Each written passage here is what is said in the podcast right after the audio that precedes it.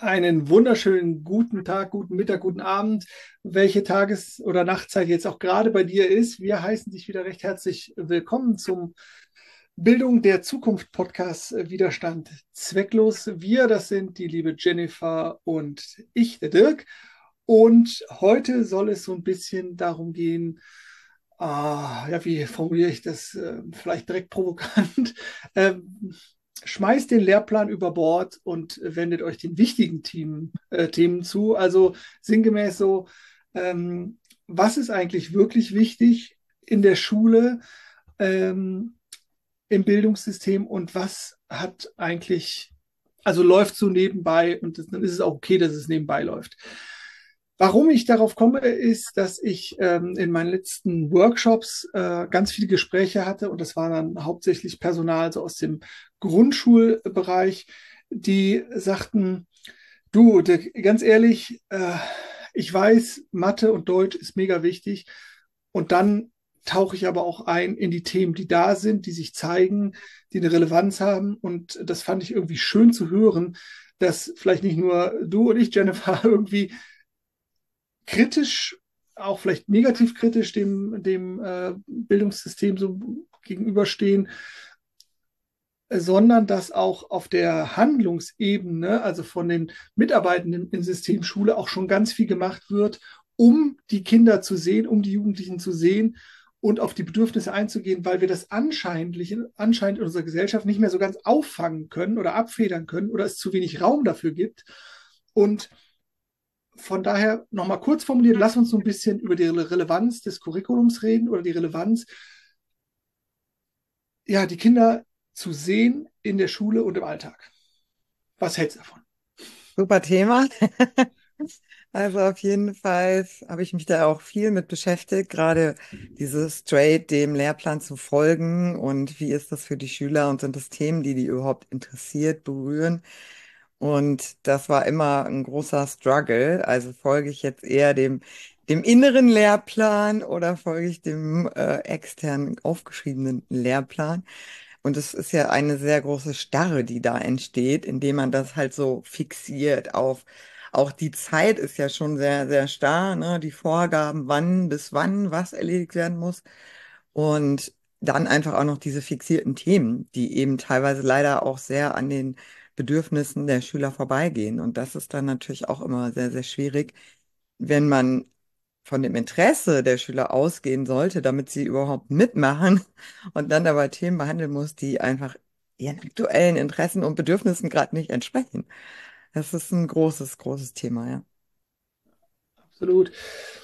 Ich meine, wir gehen ja davon aus, dass in allen von uns Potenziale schlummern, die es gilt zu ja, herauszukitzeln, zu entfalten, zur Blüte zu bringen. Ähm, und dass es eigentlich nur einen guten Lernraum braucht, weil Menschen von sich aus irgendwie lernen wollen, etwas entdecken wollen, eine gewisse Neugier haben. Von daher darf man dem, glaube ich, auch Raum geben. Aber, äh, und da weißt du natürlich noch viel besser Bescheid als ich, ähm, wie sieht es denn aus? Im Alltag gibt es doch diesen Raum nicht. Oder selten. Wie hast du das wahrgenommen? Also du meinst im Alltag den Raum in Schule irgendetwas äh, Freies zu gestalten oder was meinst du jetzt genau? Kreativ zu sein, frei, äh, etwas Freies zu gestalten äh, oder mit dem, mit dem Augenblick zu gehen. Also mhm, ähm, ich gebe ja. dir ein kleines Beispiel. Meine Partnerin, die, ähm, als sie noch in der Schule gearbeitet hat, ähm, da gab es dann irgendwie wieder eine Schlägerei oder eine Rauferei in der Pause und dann hatte ich gedacht, okay, jetzt ist mir doch egal, ob ich Englisch oder irgendwas habe. Also es muss auch, können auch nur Kleinigkeiten gewesen sein, ne? So ja. ähm, ist doch völlig, völlig Latte, auf gut Deutsch gesagt, was da jetzt äh, für, auf dem Stundenplan steht. Jetzt reden wir mal darüber, was da wirklich mhm. Phase ist, also wie es dazu gekommen ist und was hier oben abgeht und was auf der Gefühlsebene abgeht und, und dem den Raum zu geben. Das, also so in die Richtung. Ja, also das ist total wichtig. Ähm, ich kann mich noch gut erinnern, dass im Studium wir darüber gesprochen haben, wie man sowas strukturiert und dass einer der, der Pädagogen, jetzt komme ich gerade, Rogers, genau, der hat immer gesagt, ähm, die Unterbrechung oder das, was aktuell ist oder die Störung, so hat er es genannt, die Störung hat immer Vorrang. Also das heißt, wenn so ein Störmoment entsteht, dadurch, dass zum Beispiel jetzt eine Schlägerei, sich Leute streiten, einer weint, irgendwie vielleicht jemand gestorben ist oder was auch immer da passiert sein kann, dass immer diese Störung Vorrang hat. Mhm. Und die zuerst angegangen werden sollte, bevor irgendwelche Inhalte thematisiert werden.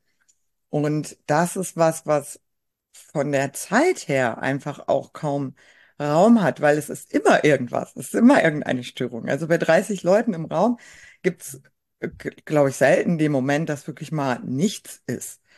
Also von daher ähm, würden dann immer die Störungen vorgehen und man würde selten zu den Punkten des Lehrplans kommen, wenn man das wirklich so äh, ernsthaft nehmen würde und auch diese Wichtigkeit darin sieht.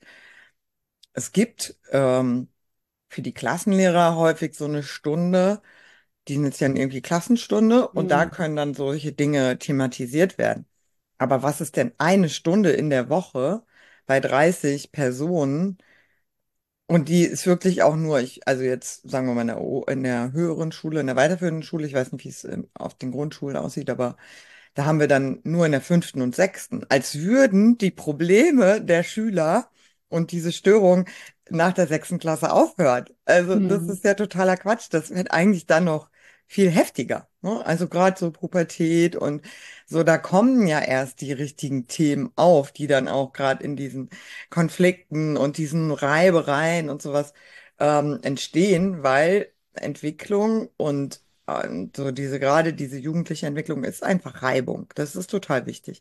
Und die, sich dem dann auch zu stellen und hinzugeben und zu gucken, was, was macht das jetzt mit dir? Und da fehlt schon auch sehr der, der Raum, ne? Der Raum und der Rahmen, also die Zeit einfach. Mhm. Ja, was ich jetzt rausgehört habe wo ich äh, auch denke, ja, das, ich glaube, dass in dieser jetzigen Struktur mit 30 Schülerinnen und Schülern das einfach auch total schwierig ist. Ist genau wie du dann sagst, dann ist halt immer irgendwas und dann komme ich jetzt zu gar nichts mehr. Und da sieht man eigentlich, dass man eigentlich zwei, drei Schritte zurückgehen müsste. Ne? Und dass man die, weiß ich, die, die Lerneinheiten oder die Lerngrößen, die Lerngruppen irgendwie verkleinern dürfte.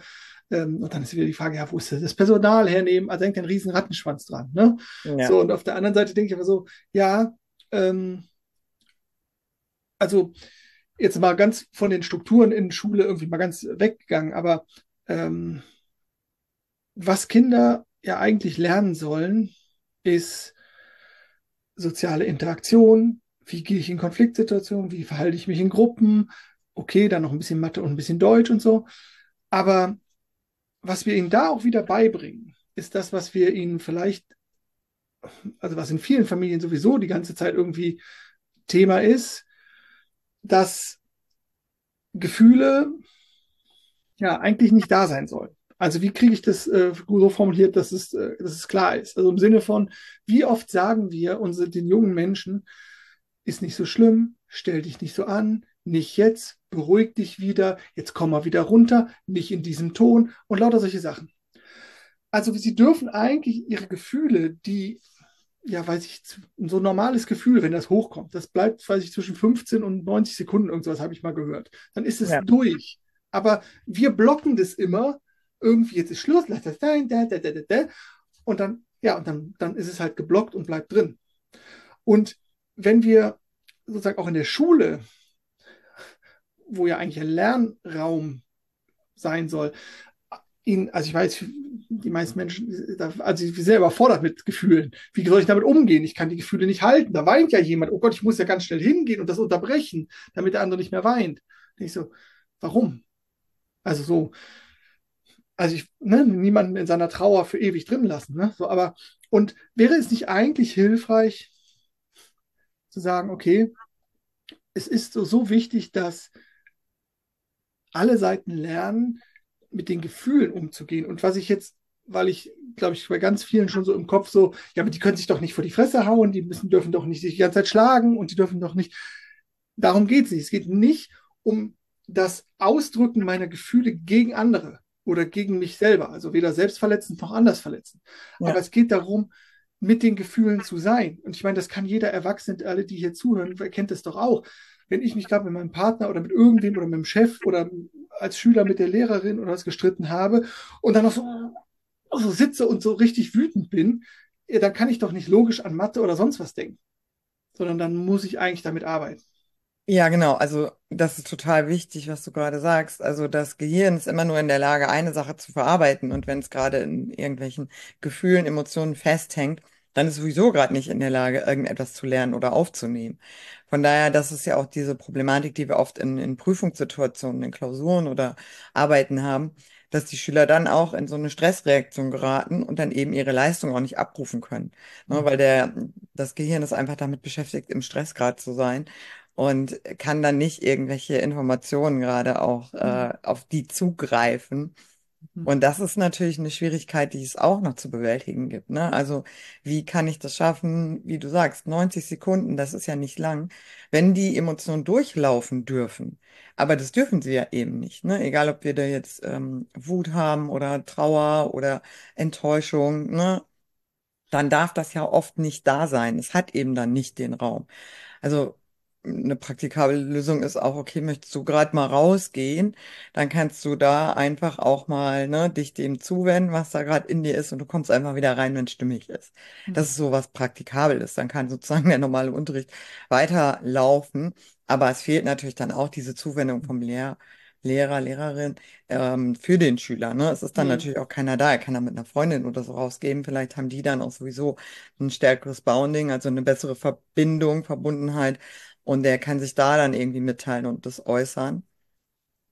Ja, ob das der Weg ist, weiß ich nicht, aber das wäre eine Möglichkeit, auf jeden Fall eine praktikable Lö- Lösung. Mhm.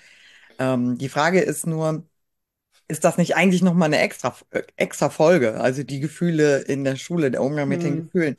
Weil wir sind jetzt ein bisschen abgekommen von dem Thema Lehrplan oder ähm, interner Lehrplan, obwohl natürlich die Gefühle, wenn wir die jetzt als internen Lehrplan nehmen, Mhm. Äh, den jeder so mitbringt, dann können wir natürlich auch sagen, okay, ja, das ist immer der, der Aspekt, der wichtig ist, Folge, Folge den, den Gefühlen, die im Raum sind. Ne? Mhm. Und dann hat es aber auch viel mit Vertrauen zu tun. Ne? Haben die Schüler das Vertrauen, auch ihre Gefühle zu äußern, ihre Probleme zu äußern, ihre Herausforderungen? Mhm. Denn nur dann können wir sie ja auch besprechen und thematisieren und zu einem Punkt des Lehrplans machen, des geheimen Lehrplans. Und ich glaube, dass die Schüler, und das ist auch was, was du schon angesprochen hast, dass es dann eher gelingt, wenn die Gruppengröße kleiner ist. Weil es ist schwieriger, einen sicheren Raum zu schaffen mit 30 Schülern ähm, in einem Raum als mit 15 Schülern. Also ich habe das sehr stark gemerkt, einfach nur für mich. Wie habe ich mich gefühlt und wo habe ich mich sicher gefühlt? Und ich habe mich als Lehrperson immer sicherer gefühlt, wenn das kleinere Kurse waren, als Mhm. wenn das 30 Schüler in einer Klasse waren. Also die Oberstufenkurse sind ja zum Glück ein bisschen kleiner, da kann man auch schon mal 20, 25 haben, aber viele sind dann eben auch ein bisschen kleiner. Und das hat eine ganz, ganz andere Qualität von Zusammensein Mhm. und da hinzukommen. Ne? Und da sind wir aber wieder bei dem Punkt, was ist machbar und was nicht machbar. Und Mhm. will ich mich dem dann wirklich äh, unterwerfen, dass man sagt, nicht genug Lehrpersonen. Vielleicht gäbe es mehr Lehrpersonen, wenn es grundsätzlich kleinere Klassen geben würde. Mhm. Weil viele das vielleicht auch eher halten könnten als 30 Ja. Personen in einem Raum. Ja. Ach Gott, ja, da sind so viel, so viel äh, oder so viele schöne Sachen drin, wo ich denke, so ja, ähm, also dieses, dieses Ding, ich musste, als du das eben sagst, da musste ich an mein erziehungswissenschaftliches Studium denken, äh, wo, glaube ich, Hurrellmann äh, war, glaube ich, Thema und es ging, ähm, dass Klassengröße kein entscheidender Faktor ist für erfolgreichen Unterricht oder so. Und dann da habe ich gedacht, so, hm, vielleicht lassen wir es so stehen.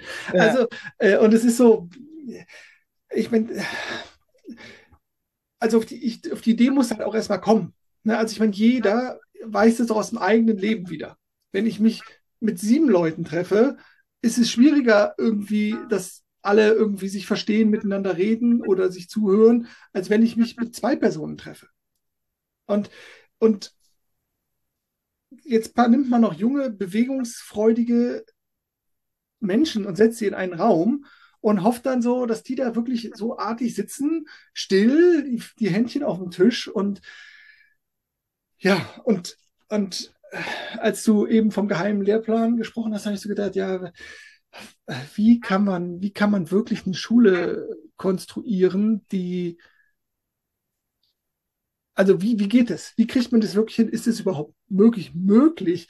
Ähm, äh, und ich glaube, das ist definitiv dann auch nochmal ein oder zwei extra Folgen wert, aber, aber zu sagen, okay, ähm, welche Form von Selbstermächtigung können die Schulen wirklich, also können sie leisten, um Dinge zu verändern? Weil der Gedanke zu sagen, hey, äh, vielleicht wird dieser Job, ich meine, es ist ja eigentlich absurd, dass dieser Job eine relativ geringe Attraktivität hat, obwohl man sein Leben lang sich keine Sorgen mehr machen muss, dass man bezahlt wird.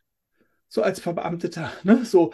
Ja. Und es ist total safe und man hat viel Ferien, also nicht verwechseln mit frei, ne? aber Ferien und, ja. und, und so viel Sicherheit und ist privatversichert, du weißt der Geier, was all das. Und trotzdem erleben wir einfach ein großes, eine große Form von Lehrermangel. Und das hat nicht nur damit zu tun, dass wir uns nie darum gekümmert haben, wie sieht unser demografischer Wandel aus und wie attraktiv gestalten wir, weiß ich, ein Lehramtsstudium äh, und wie attraktiv sind die, die jungen Menschen, die dann in die Schule kommen.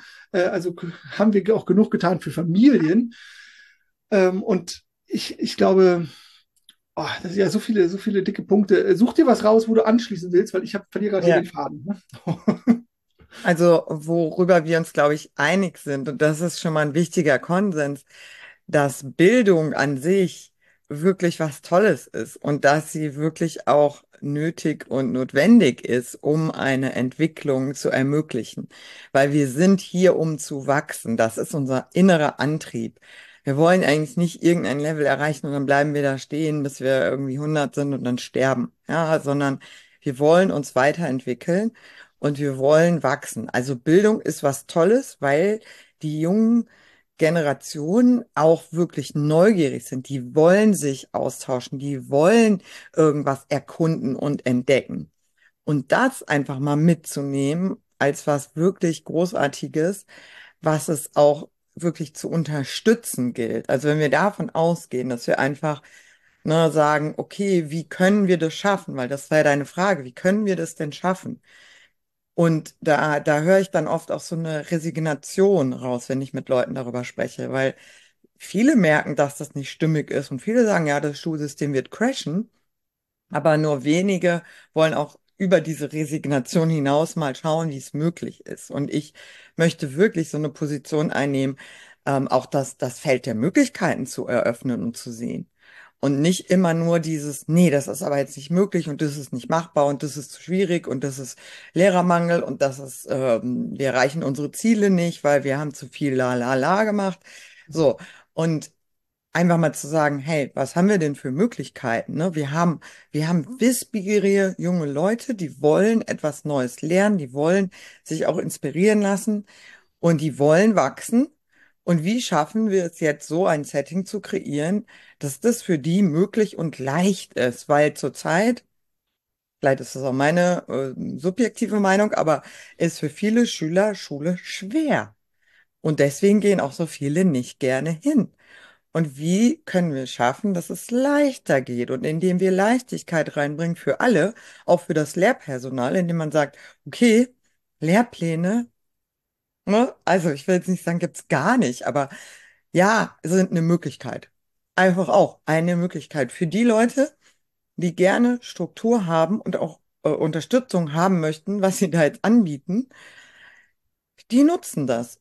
Und alle anderen, die die Möglichkeit haben, auch flexibel mit dem mitzugehen, was die Schüler mitbringen, die machen das.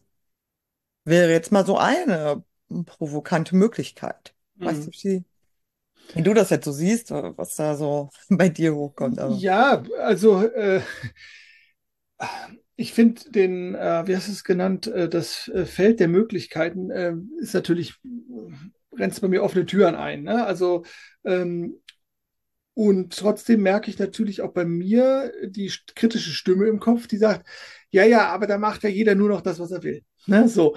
Und ähm, ich finde es immer so spannend, diesen, ähm, wie wenig Vertrauen wir eigentlich haben.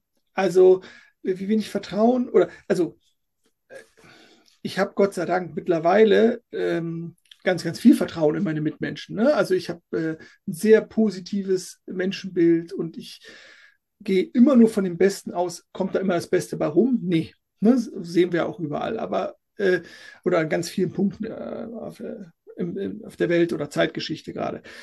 Ähm, aber zu sagen, okay, wir, wir schaffen mehr Freiheit. Und ich glaube, das ist der, vielleicht so ein Überschritt zu, zu hin, wir haben gar keine Lehrpläne mehr, ne? sondern sagen, wir, wir schaffen einfach mehr Freiheit, ähnlich wie man ja äh, gesagt, ähm, weiß ich, wir machen jetzt weniger Fächer, sondern mehr Projekte. Also das ist ja auch mehr Freiheit. Das ist dann nicht, also ist natürlich fachübergreifend und äh, Lerninhalte übergreifend. Äh, und dass wir es schaffen, äh, die Menschen mitzunehmen, die gerne Halt, Struktur, Kontrolle haben oder also vermeintlich Kontrolle ist es ja immer nur, aber die das haben wollen und auf der anderen Seite mehr Freiraum zu, zu gestalten. Und ja. sagen, okay, ähnlich wie ich mit meinem Einstieg hier gesagt habe, ja, es gibt sowas wie, weiß ich, Mathe, Deutsch im Grundschulbereich. Und dann gehen wir mit dem, was da ist und bieten kreativen Lernraum. Ich möchte an der Stelle ganz kurz die Geschichte von André Stern mit reingeben. Ähm, das ist äh, ein, ja, der Sohn von, von Arno Stern, ich weiß nicht, wie seine Frau hieß, ähm, der einen kreativen Malort nach dem Zweiten Weltkrieg aufgemacht hat, wo die Kinder und Menschen einfach malen konnten. Und die haben ihren Sohn, den André Stern, ähm, jetzt kann man sagen, intellektuelle Eltern und so, alles klar, aber die haben ihn sich entwickeln lassen. Die waren da, die haben Raum aufgemacht, die waren auch, also haben auch vorgelesen, also waren halt, haben, haben sich mit ihrem Sohn beschäftigt. Ja. Und der hat ganz von alleine lesen gelernt und ähm, einfach, dass er irgendwann mal, ich glaube, relativ spät, ähm, also viel, viel später, als man das normalerweise das Lesen lernt, gefragt hat, was sind denn diese Eier und die Eierbecher? Und die Eier waren die O's und die äh, Eierbecher waren die U's. Und ist, keine Ahnung, spricht sieben Sprachen, ist Gitarrenbauer, ein belesener Mensch und weiß der Geier. Also, aber äh, dieser, dieses schöne Bild, was da, was ich gerade gezeichnet habe, ähm, ich, ich glaube dass daran, dass das nicht ein Einzelfall ist, sondern dass das ähm, genau das sein kann, wenn wir Räume schaffen, wo menschliche Wesen sich entfalten können, wo menschliche Wesen betreut und gesehen, gesehen werden. Und ähm, ja, ich glaube deswegen ganz klar weniger Lehrpläne, weniger konkrete Inhalte und mehr Raum die eigenen Potenziale oder Ideen und Wünsche zu entdecken. Ja. Ja. Also ich bin gerade schon wieder sehr gerührt und du kannst gar nicht wissen, warum, aber ich war ja jetzt im November auf einem Kongress und da war er live und hat da live einen Vortrag gehalten. Und äh, darüber haben wir uns nie ausgetauscht, aber schön, dass wieder diese Synchronizitäten hier funktionieren. Und ähm, genau, und es war so bewegend, auch wie er das geschildert hat, also seine Kindheit und auch wie er seine Kinder begleitet hat. Und da kommen wir eben zu dem Punkt, ja, Kontrolle. Kontrolle heißt, wir brauchen einen Lehrplan und wir müssen kontrollieren, was da gemacht wird, weil ansonsten machen die da nur Humbug. Ähm, ich weiß gar nicht, ob Humbug eigentlich so ein, so ein ostwestfälisches Wort ist oder ob das Kenn jeder ich. kennt, aber ja. Und die, die Grundidee von ihm ist, dass wir einfach darauf vertrauen können, dass wenn wir jemanden lieben, also dieses We love them up, also ich habe ja auch eine Ausbildung gemacht in Selbstmitgefühl und da hat der Chris Görmer immer gesagt, We love them up, also wir lieben sie und dadurch entsteht was Gutes das ist dieser, dieser unschätzbare Wert, wenn wir wirklich den Schülern das Gefühl geben, sie werden hier gesehen, wertgeschätzt, ne, geliebt in ihrem So-Sein und sie können sich einbringen, sie können ihre Dinge mitbringen, was sie interessiert. Und gerade so fünf, sechs gestern erinnere ich mich, die haben immer irgendwas, was sie interessiert und was sie dann noch mit anderen teilen wollen. Und das sind jetzt nicht irgendwie nur blöde Sachen, sondern das sind auch spannende Dinge und Themen, die auch die anderen wirklich bereichern und begeistern und ne, die auch dann mitgezogen werden, ne? Genauso wie, wie wir uns jetzt inspirieren lassen von, von solchen Personen, die da eine ganz andere Perspektive mal drauf werfen. Das ist für uns ja auch ein Geschenk, ne? Wenn einer dann wirklich auch mal sagt, hey, es kommt eigentlich nur darauf an, dass du dein Kind liebst und bedingungslos liebst und nicht irgendwie, wenn du gute Noten schreibst, dann ist alles gut, sondern egal, was du machst, wir lieben dich. Und von dieser Haltung zu kommen Und dann eben halt auch, wenn in, in der Schule Mist passiert, Mhm. zu sagen, hey, okay, woher kam das jetzt? Was war dein Bedürfnis dahinter? Warum hast du das jetzt so Mhm. ausgedrückt? Ne? Gab es keinen anderen Weg für dich? Ist eine Mhm. ganz andere Sichtweise dann halt auch auf das, auf das Miteinander, die dann möglich wird. Und das ist so schön, wenn es so Menschen gibt, die eben ja einfach auch für was Neues losgehen, ne? Und sagen, hey, Vertrauen. Ich glaube, in uns als Gesellschaft jetzt gerade im deutschsprachigen Raum steckt sehr, sehr viel Angst noch und auch sehr dieses Kontrollbedürfnis. Das ist was, was wir transgenerativ Mhm. mitgenommen haben. Und dass wir da aber vielleicht auch ein bisschen Kontrolle auch loslassen dürfen, wenn wir es schaffen, in dieses Vertrauen zu gehen, dass da schon was Gutes raus entstehen kann. Also, dass da wunderbare Dinge entstehen können, wenn wir denen eben Raum geben und ne, diese Öffnung passiert. Und Mhm. ein, ein Spruch fällt mir da gerade noch zu ein. Hurt people, hurt people. Also verletzte Menschen verletzen Menschen. Und das ist es, genau. Und das ist auch das, was viel in Schule passiert, dass viele Schüler dort verletzt werden. Mhm. Von Mitschülern, von Lehrern, einfach eben nicht so sein zu können, wie sie sind. Und daraus entstehen dann weitere Verletzungen. Und das Mhm. ist was, was man, glaube ich, schon durch so einen, nennen wir ihn jetzt einfach mal geheimen Lehrplan, Mhm. ähm, vielleicht auch ein bisschen minimieren könnte, dass man mehr Raum hat für, für die schönen Dinge, die jeder auch hat zum Teilen. Mhm. Ja, ich wollte gerade einmal noch auf diesen Punkt oder den vertiefend nochmal oder klarstellen nochmal äh, reingeben, dass du gesagt hast, äh, dieses, ähm, ja, Kinder brauchen Liebe. Und ich glaube, Ja, ganz viele, die das, dieses hören, sagen, ja, aber ich liebe doch meinen Sohn, meine Tochter, was weiß ich. Das ist doch völlig ja, klar.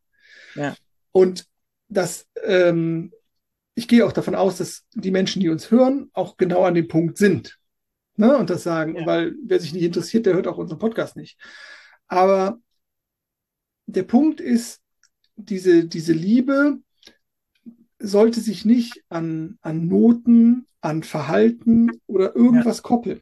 Ja, Und wir haben das ganz viel gelernt äh, oder irgendwie so mitgenommen, so aus der früheren, ne, du hast von, von Intergener oder Transgeneration, äh, genau, jetzt kriege ich das Wort nicht hin, transgenerative generative, Trauma. danke, ähm, Übertragung gesprochen.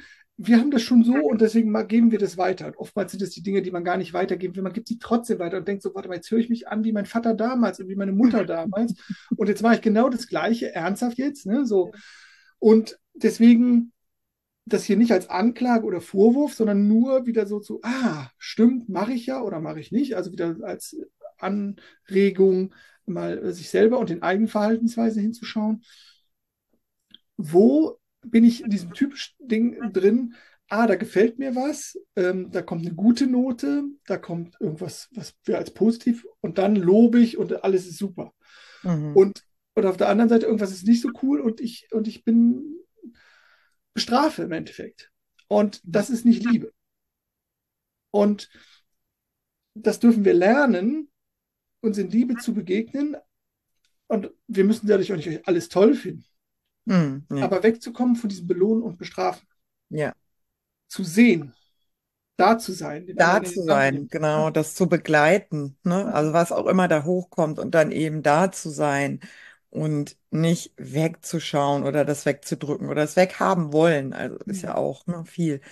Zum Beispiel mein Neffe, der ist auch in so einer Phase, wo der manchmal so einfach so trotzig ist und dann schreit und natürlich ist das erstmal unangenehm und stressig auch für die Eltern. Aber eben nicht zu sagen, hey, das wollen wir jetzt aber nicht und ne, jetzt sei mal schön still, sondern sich dem wieder zuzuwenden und zu sagen, hey, warum? Was ist denn los? Ne? Was ist denn gerade Mhm. dein Schmerz? Was ist denn dein, dein Thema? Und was hättest du denn jetzt gerne anders? Was ist denn dein, dein Bedürfnis gerade aktuell? Sich dem eben zuzuwenden und diese bedingungslose Liebe bedeutet eben, ich liebe dich auch in deinem Schmerz. Ich liebe dich auch, wenn du mich gerade nervst, ne? Auch wenn du Mhm. gerade irgendwie zu viel bist. Und ähm, dann eben ja auch damit sein zu können. Also dieses Dasein, dabei sein, weil nicht das Abwenden und Weggehen und weggucken oder wegdrücken, sondern mit dir da sitzen in dem, in dem Schmerz, in dem Thema. Das ist, glaube ich, die hohe Kunst äh, der, der Liebe. Wenn sie denn dann bedingungslos sein soll. Weil ansonsten haben wir eben das, was wir, glaube ich, alle kennen. Ähm, bitte sei lieb und nett und artig und sieh am besten noch gut aus, hab gute Noten und dann liebe ich dich auch, ne? Weil dann bist du ja so, wie ich mir das vorgestellt habe. Ja, und das ist natürlich nicht so. Das ist nicht wirklich Liebe, ne? Das ist einfach nur, ich, ich liebe ein Bild von dir, ne? So wie ich es gerne hätte. Und wenn du dich dem unterwirfst, ähm, und das schaffst, es zu erfüllen, dann liebe ich dich. Hm. Ähm, mir kam gerade, als du es so gesagt hast, mit in dem Schmerz und so, einfach nur da zu sein. Also ich glaube, das Problem ist, dass wir dann, also wir müssten, glaube ich, irgendwann mal eine Folge auch über Projektion machen. Also wir halten ja oftmals dann den Schmerz des Gegenüber nicht aus, das Schreien des Kindes nicht aus, weil wir es nicht aushalten. Ne, das ist irgendwie unangenehm oder das ist jetzt hier, wie kann man doch jetzt nicht hier im Supermarkt schreien? Oh Gott, wie peinlich. Was soll die? Also das hält man, ich halte das nicht aus und nicht das Kind. Ja, Das Kind ist völlig fein. Ne? ja. Und also dieses klassische Projektionsthema. Und es gibt ein beeindruckendes Video. Ich äh, gucke mal, ob ich das finde und dann würde ich das in den Shownotes teilen.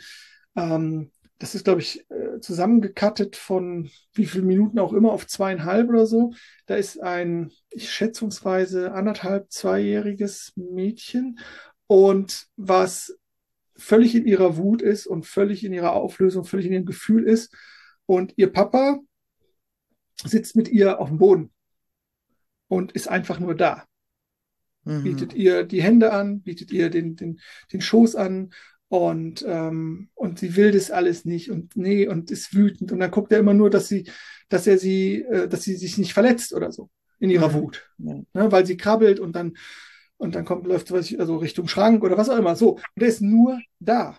Er Ja. hält den Raum, er will sie nicht verändern, er will sie nicht und ich weiß, dass äh, er dann dazu auch bef- befragt wurde. Man sagte, das ist natürlich nicht einfach. Das ist wie ein Marathon zu laufen, das ist anstrengend. Das ist gerade, wenn man das, ne, also das, da ist Ja. halt viel Energie und das, und das macht natürlich, man, man, das ist, man liebt dieses, dieses, dieses Wesen und dann, dann, ne, ist das eigentlich, man Mhm. will es halten, aber den Raum und die Emotion, das Gefühl dieses kleinen Wesens zu respektieren. Und letztendlich merkt man so wirklich, wie sich dieses Mädchen immer mehr nähert und immer mehr ankommt und, und dann irgendwann auch den Kontakt sucht und dann auch in den Arm genommen wird, weil Ja. sie das aber will und nicht, weil ich in Anführungszeichen oder jetzt hart formuliert übergriffig werde und wieder besser weiß, was dem Kind jetzt richtig oder gut tut und richtig fürs ist. Mhm. Wirklich beeindruckend und wie gesagt, ich äh, pack's gerne mal in die Shownotes und es ist ähm, ja ähm, eine ganz andere Art, wie wir Ja. Menschen begegnen in ihrer Emotionalität und gerade diesen jungen, kleinsten menschlichen Wesen, die sich vielleicht auch noch nicht artikulieren können oder so, ja, dass wir da lernen, anders mit umzugehen. Ja. Also mir fällt da gerade auch so ein Impuls ein, aber den halte ich nochmal zurück für den, für den Umsetzungsimpuls, weil da habe ich auf jeden Fall eine, eine tolle Sache dieses Jahr gelernt auf dem Schweigeretreat von James Barras und der hat genau für, für sein Kind ähm, so eine, eine Übung entwickelt, die dann einfach hilft, wenn, wenn das Kind eben wütend oder traurig Hm. oder in irgendwelchen Emotionen feststeckt. Und ja, häufig ist ja so in dieser Kleinkindphase häufig so Trotz und Wut und so und Schreien. Und ja, da gibt's eine tolle Übung, die werde ich dann auf jeden Fall teilen. Cool. Bin ich gespannt. Ja, wie machen wir weiter mit unserem geheimen Lehrplan? Ähm, oder, oder wie runden wir das ab? Oder wie, Ich glaube, dass wir auf jeden Fall, weil wir ja auch so ein bisschen Mut machen wollen für die Lehrpersonen im System, auf jeden Fall auch hier wieder Mut machen dürfen für eigene Wege gehen. Also, und hm, da möchte ich gerne noch mal so ein bisschen was auch teilen aus meiner Erfahrung. Ich habe wirklich auch immer irgendwie crazy Sachen mit Schülern gemacht. Also ich habe denen auch mal gesagt, hey, nehmt das Buch, sucht euch selber ein Thema raus und guckt einfach, was wollt ihr jetzt bearbeiten zu diesem Thema. Oder es kann auch irgendwas sein, was nicht im Buch ist. Und die Schüler sind dann wirklich auch immer so, was? Ich kann jetzt machen, was ich will. Also da kommt auch Überforderung bei den Schülern auf teilweise, weil die sind es ja gewohnt, dass ihnen immer jemand sagt, was sie tun sollen. Also das diese Öffnung für das, was ist, für die Emotionen und so weiter, für die Mhm. aktuellen Dinge, für die Störungen, wie Rogers es nennt, ist ja eine Sache. Und die andere Sache ist ja, wie geben wir den Schülern mehr Freiraum? Wie ermöglichen wir den Schülern, sich auch mehr ihren Themen zuzuwenden, was ihren Lernfortschritt angeht? Nicht nur den, den inneren Themen, also den emotionalen Themen, die aktuell hochploppen, die eben dann eine Aktualität haben und auch in dem Moment wichtig sind und angesehen werden dürfen. Und dann der zweite Schritt ist ja auch noch, wie schaffen wir es, mit den, mit den Interessen mitzugehen? Ne, das sind ja zwei Dinge. Und dieses Beispiel, was ich gerade genannt habe, war mein Versuch, mehr mit den Interessen zu gehen. Also Mhm. auch raus aus dem Lehrplan. Wir machen jetzt Demokratie und ich weiß nicht was. Mal hin zu, okay, Politik, was ist das für dich? Was möchtest du machen? Was willst du darüber wissen? Und so weiter. Und dem einfach auch da so einen Raum zu geben und den Schülern die Möglichkeit zu geben, mal zu erforschen, was ist denn das, was mich an Politik interessiert? Und das ist wirklich dann ein bisschen erschreckend, weil die Schüler einfach auch dieses Folgen sehr verinnerlicht haben und dann eben schon viel zu lange auch zu wenig Möglichkeiten hatten, mal ihre eigenen Themen wirklich zu explorieren. Und Mhm. wenn wir dann aber gucken, dass wir in unserer, in unserer Welt als Gesellschaft Menschen brauchen, die innovative Ideen haben und kreative Ideen, damit wir irgendwie am Markt auch bestehen können, dann ist es natürlich schwierig mit Menschen, die einfach immer nur folgen, anstatt selber kreative Ideen zu entwickeln und zu überlegen, was interessiert mich denn eigentlich. Mhm. Da ist natürlich dann eine große Lücke entstanden. Mhm. Ja, äh, ich bin da völlig bei dir und äh, kann das auch aus eigener Erfahrung schildern in den 13 Monaten, die ich äh, meine Ankommen- und Corona-Zeit, also Ankommen nach Corona an der Schule hatte. Ähm, habe ich immer wieder versucht, äh, in den kleineren Gruppen oder im Einzelnen, okay, du hast die freie Wahl, was machen wir? Wohin soll die Reise gehen? Was interessiert dich? Und das ist jetzt kein Vorwurf an die einzelnen äh, Schüler oder Schülerinnen oder so, sondern es einfach nur, war so spannend zu sehen. So, warte mal, nee, nee, das sagst du mir doch. Das musst du mir doch sagen. Ich bin das hier einfach so gewohnt, ich werde gefüttert. Und ich meine, wir haben diese Fütterung permanent von den Eltern, von den Schülern, äh, von den, von den Lehrern, über, übers Handy, was mir sagt, da pusht gerade eine Nachricht hier hoch, da musst du hingucken. Ne? Also überall werden wir geführt. Ja, Da, das ist eine, eine, eine, ja, eine gewaltige Baustelle, die da, die da ja. entstanden ist. Und ähm, Diese Freiräume sinnvoll zu nutzen und sinnvoll zu füllen, das ist eine große Schwierigkeit. ich Genau. würde sagen, das ist halt äh, das, was ähm, auch, glaube ich, Erwachsene ja kaum noch haben. Huch, da ist ein Freiraum, was mache ich da? Und dann fülle Ja, ich den mal mit, ich gucke aufs Handy oder so. ja, Also ähm, das ist, glaube ich, was wirklich gesellschaftliches. Und äh, wir dürfen äh, wieder Raum schaffen für die Langeweile, für äh, wo nichts angeboten wird, wo man sich mit sich ja, selber beschäftigen kann oder muss sogar. ja, Und, ähm, und natürlich auch in Schule, dass dieser kreative Raum auch dann ja mit Kreativität gefüllt werden darf. Und da braucht es auch Geduld von der, von der Lehrseite her. Ne, auch zu sagen, okay, ähm, ich kann nicht erwarten, wenn ich, weiß ich, vier, fünf, sechs, acht Jahre oder wie viel auch immer, immer den, das alles vorgekaut und jetzt bitte gerade sitzen und jetzt bitte den Stift nehmen und bitte jetzt äh, Mathe und jetzt Deutsch. Und dann aber auf einmal sagen, ja, jetzt aber komme ich auf Knopfdruck, ne? Hier, komm, komm, kreativ, jetzt ja. mal. Okay, wie soll das funktionieren? So.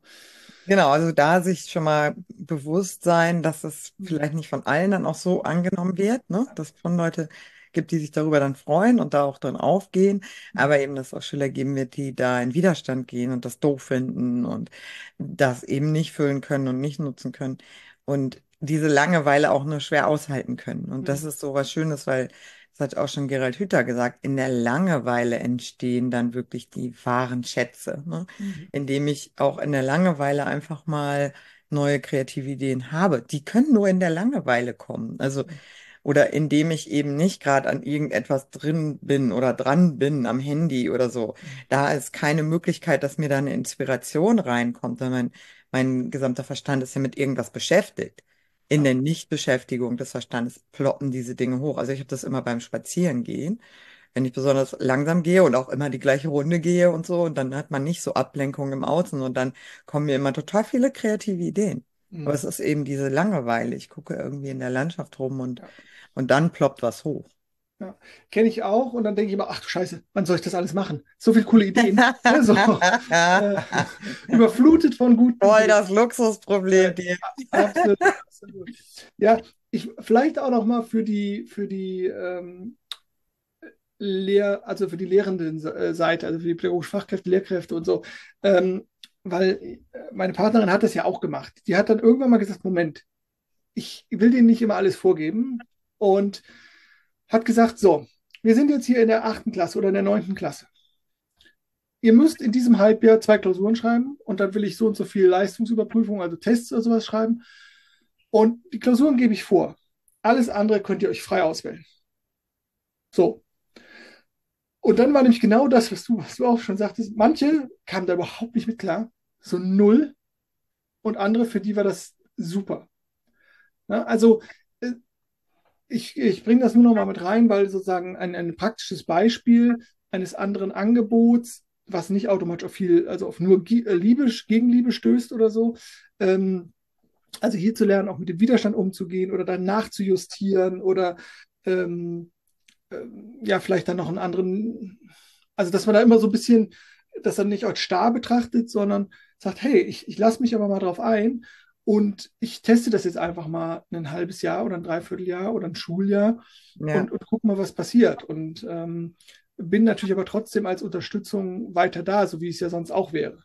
Ja, Ja, genau. Es ist so ein bisschen auch ein Wandel in der Definition des Lehrerdaseins, weil der Lehrer ja heute nur noch ein Lernbegleiter sein soll. Ne? So war das in meinem Rest, habe ich das jedenfalls gelernt. Und davor war es schon ja noch viel, viel starrer. Also da sollst du ja nicht nur der Lernbegleiter sein, sondern der, der den Lernstoff vorgibt und die Inhalte und ne, komplett die Kontrolle übernimmt. Und ein Lernbegleiter ist für mich jemand, der andere dabei begleitet, indem er da ist, indem er vielleicht mal irgendwie Impulse, Inspirationen anbietet, ne, Möglichkeiten eröffnet. Hm. Mhm. Und der Schüler aber in die Selbstverantwortung äh, kommt, indem er sich selber eben dann Themen zuwenden darf. Ne, das ist ja auch Mhm. ein- eine, eine große Chance. Mhm. Nicht immer nur das auch so kritisch zu sehen, oh Gott, der Schüler ist überfordert, sondern zu sagen, Mhm. hey, er hat die Chance Mhm. vielleicht irgendwas zu entdecken, was ihn eben gerade interessiert, bewegt, neugierig macht und diese Perspektive einfach zu switchen. Ne? Und da setzt es ja dann schon an.